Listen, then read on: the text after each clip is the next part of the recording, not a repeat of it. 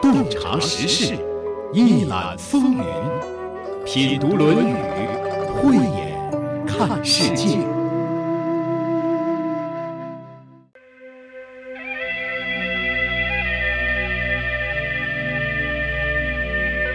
二零零八年七月，赵伟国先生向母校清华大学捐赠了两千三百八十八枚战国竹简。这批竹简是他从境外拍卖得来。七月十五日，装载着竹简的塑料箱通过海关抵达清华大学。从此，战国竹简贮藏清华园，它就是后来被人们熟知的清华简。清华简在秦朝之前就被埋入了地下，没有受到焚书坑儒的影响。竹简上记录着经史类的书籍，涉及到中国传统文化的核心内容，能够帮助我们认识了解中华文化的初期面貌和发展脉络。本期节目我们要解释的依然是《中庸》，这和清华简有什么关系呢？它和从清华简整理出的一篇文献有关。这篇文献叫《宝训》，保卫的保，训诫的训。这里是山东经济广播品读《论语》，我是主持人溪水，节目嘉宾孙立福先生。子曰：“中庸之为德也，其志矣乎！民显久矣。”下面，孙老师要从《中庸》的“中”字谈起。“中”呢，原来是这样的：清华保存的这个战国竹书里面叫《宝训》，就把这个事告诉我们了。他讲了两个故事，是通过文王给武王，我认为也包括周公。什么故事？寻找天下之中，找到以后要保住他，要永远待在这儿，要住在这儿。为什么呢？他儿子们也会问：“为什么呢？老爹啊，为什么这么做呢？”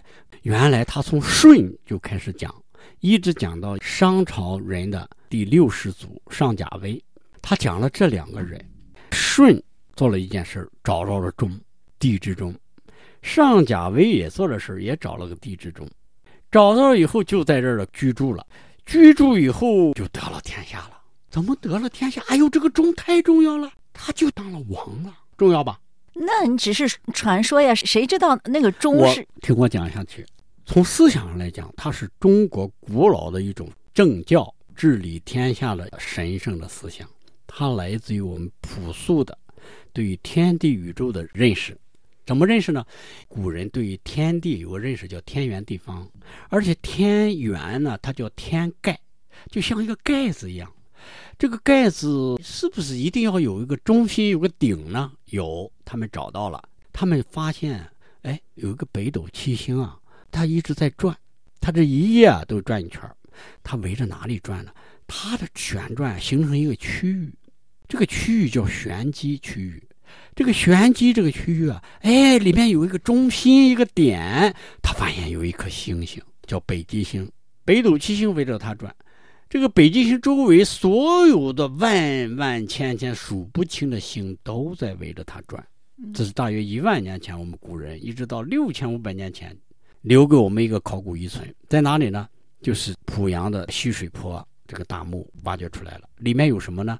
里面有北斗七星的遗存。为什么要找这个？我们想想，我们天圆地方嘛，这个天盖盖在这个方地上。是不是天上有个不变的终点啊，中心啊？它是不是垂直下来，地下也有个中心啊？嗯，好，你只有居住在跟天地最近的地方，一定是地之中，你才有距离你的先帝最近。祭祀先王先帝的时候，他才能享受到最直接、最快的享受。这个中就是天间垂直下来的那个地之中。这个地之中，谁找到了？第一个找到的，舜，舜找到了以后干嘛了？居住了，建了个邑。他住在这干嘛呢？耕历山，在历山耕作。鱼雷泽，在雷泽打鱼。我们现在叫湿地，啊，就是在湖边。哎，湖水特别多的地方叫泽。陶河滨，制陶，最早的手工业，河黄河，黄河的边上，这三大项就证明了舜的伟大。你说尧能不禅位给他吗？请问刘老师，咱济南有没有骊山啊？有啊，在哪里啊？骊山不是千佛山吗？哎，对了，咱没有顺景啊。有啊。好，难道这个地之中是咱济南吗？那我们就是地之中啊。不光我们济南，就关于顺耕历山这个历山，咱中国有好多呀，都说这里也有顺景，大顺都在这儿，都不对。根据这个文献，根据考古学找到了，因为宝训是文王那个时候的嘛，在哪儿呢？河南的地方还有山东的两个地方，河南的就是叫蒲州，现在叫濮阳；山东这两个地方呢，鄄城和定陶。鄄城和定陶现在都属于菏泽，定陶本身就是带个陶字。这个历山在濮阳，雷泽和河滨呢就在菏泽。舜测得的地之中，测得的地之中是说的天下之中吗？不是。因为后来又发现了一个地之中，这个地之中在哪里呢？是在山西的襄汾，现在叫陶寺遗址，夏代早期的遗址，竟然出土了两个什么镊表，测太阳影子的杆儿，非常精美，上面有漆画。陶寺这个地方就被证明了，也是个地质中，夏代早期测得的地质中，而这个地质中呢？就引出了一段故事，就是我们有个伟大的考古学家叫傅斯年，他说了一个叫“夷夏东西说”，就是我们当初中华文化或者我们的先人定居的时候，他有个先后过程。他通过考古文献，他得出一个结论说，必须分东和西，要不说不过去。为什么呢？以太行山为东西交界，太行山以东叫夷，东夷。以西叫夏，先有夷，后有夏。夷占有的地方特别大，北到辽河的下游，中间黄河下游，再往南淮河下游，再往南长江下游、中游。据说现在已经有西南方向叫上游吧，川滇那一带西南边陲都是。他们从文献、文字、考古都证明了，西边是夏，西夏呢。它有个东征的过程，东移挤压扁平，一直往西南方向转移，而且中国的文字体系也证明了，我们现在写的字啊，我现在解字是不是先解甲骨文、金文？它只是中国文字的一套体系，正在用的里头。但是还有一个我们不知道的，没有用，但是有少数人在用，谁在用呢？就是一些少数民族、彝族、纳西族等等，他们的巫师在用的一种文字。这种文字通通都是彝文，而这个彝文在我们又是山东邹平丁公村找了一个丁公陶片上面有十几个字，就山东大学考古发掘出来的，考古学家包括文字学家都解不出来。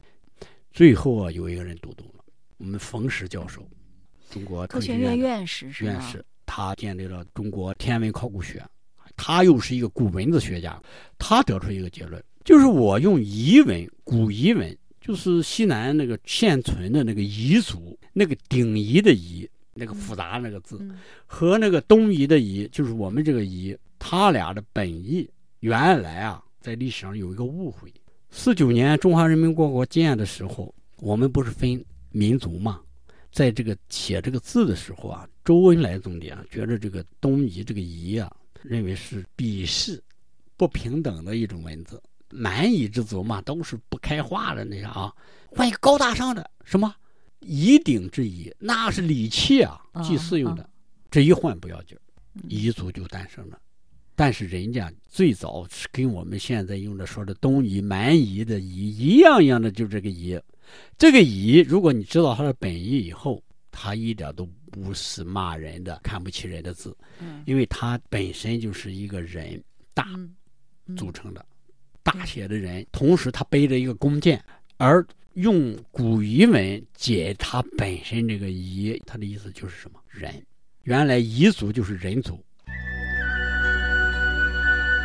由地之中说到了古中国东西说，著名历史学家傅斯年先生确实有这么一个“一夏东西”说，大意就是自东汉末以来的中国常常分南北，或者因为政治的分裂，或者是由于北方被外族所统治。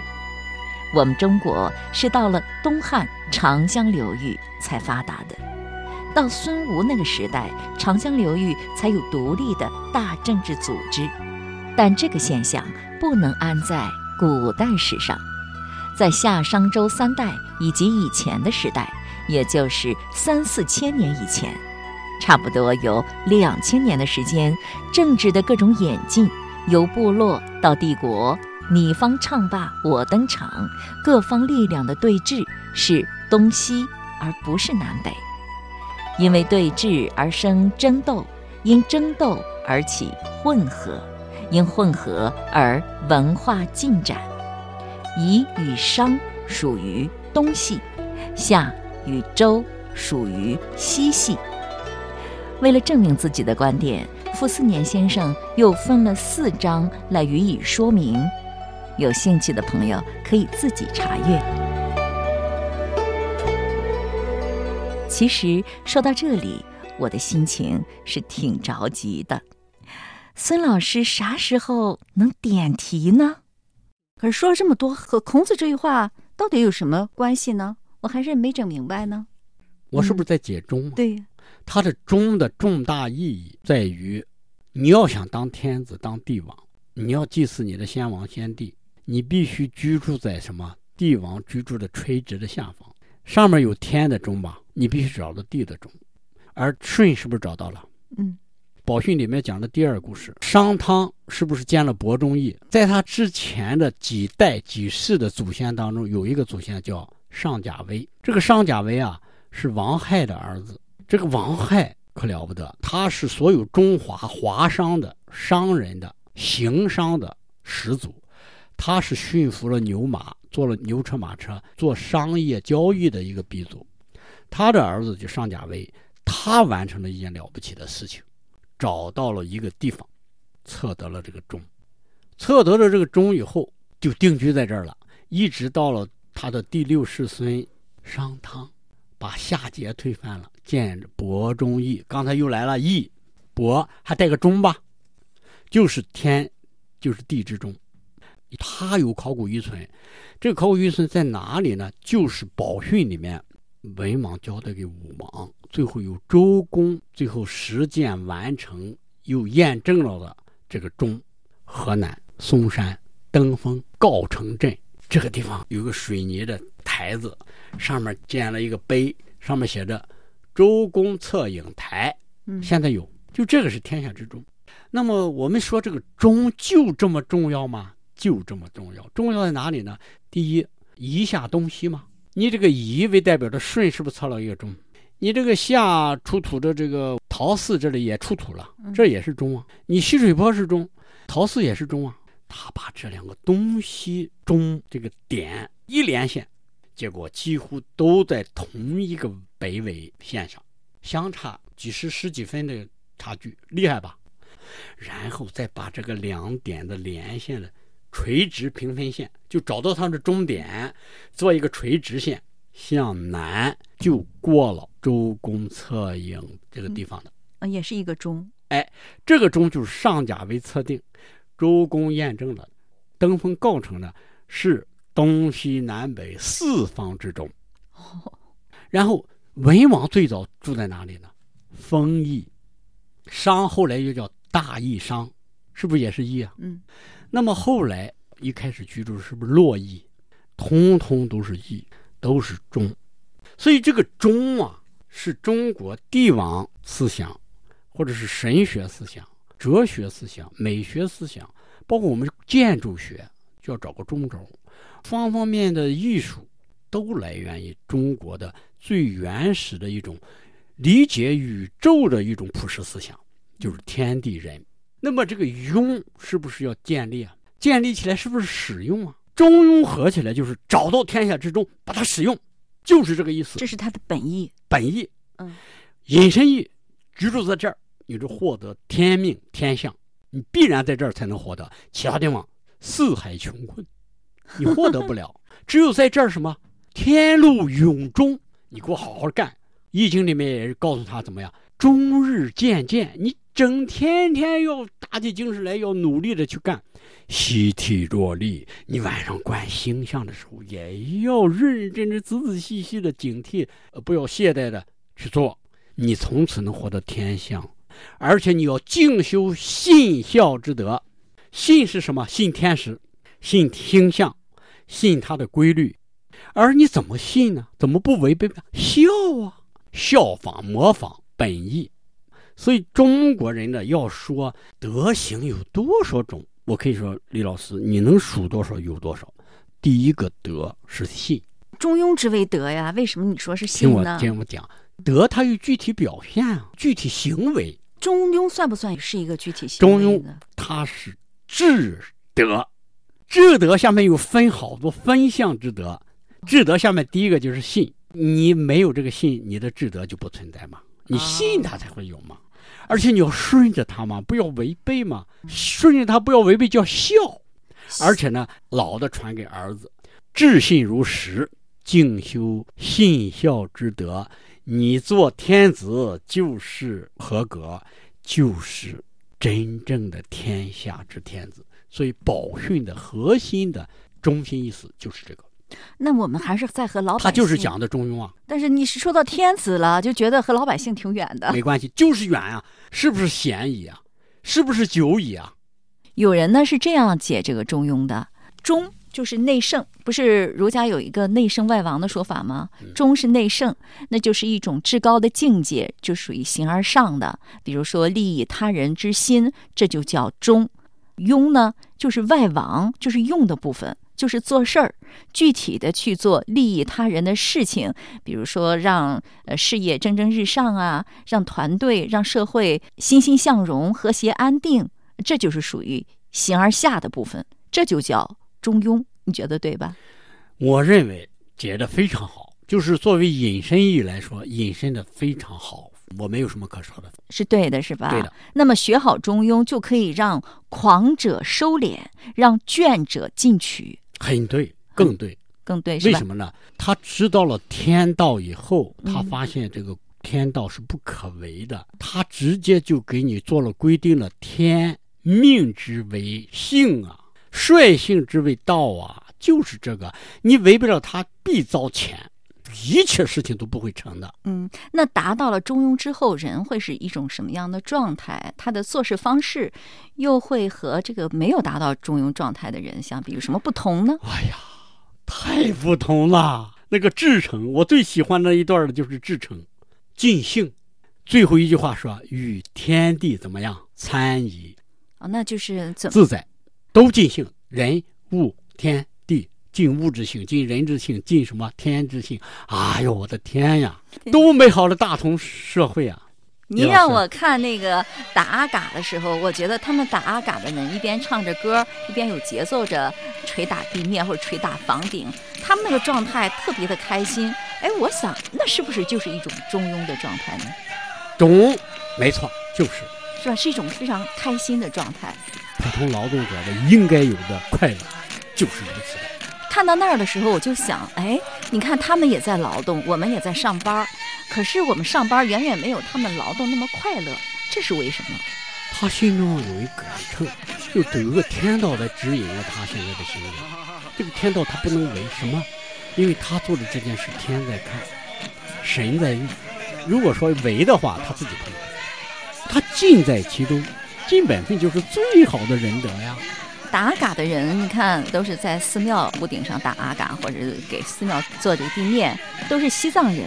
我觉得是不是与西藏人的信仰有关？再一个，他没有过多的奢望，他就活在当下，做这件工作，他没有特别的挂碍，所以他就很自在、很快乐，就达到了中庸。太对了，李老师。我们民众的中庸啊，很简单，很普通。我们说一万年前到这个新石器时代，人类定居的年代，也就是说，距离我们大约五六千年前一直到现在，从建那个寻找到那个钟，呃，把那个地啊汤平，建那个邑，开始，那个时候就诞生了达嘎的这些人群的先辈就诞生了。嗯他们是个团队，他们是一个有继承的一种建筑方式，而这种继承建筑方式几千年都没变，几千年都没变的东西就叫文明遗址啊，就是传统啊，都被先人证明了好用，中规中矩的好用的快乐就在其中。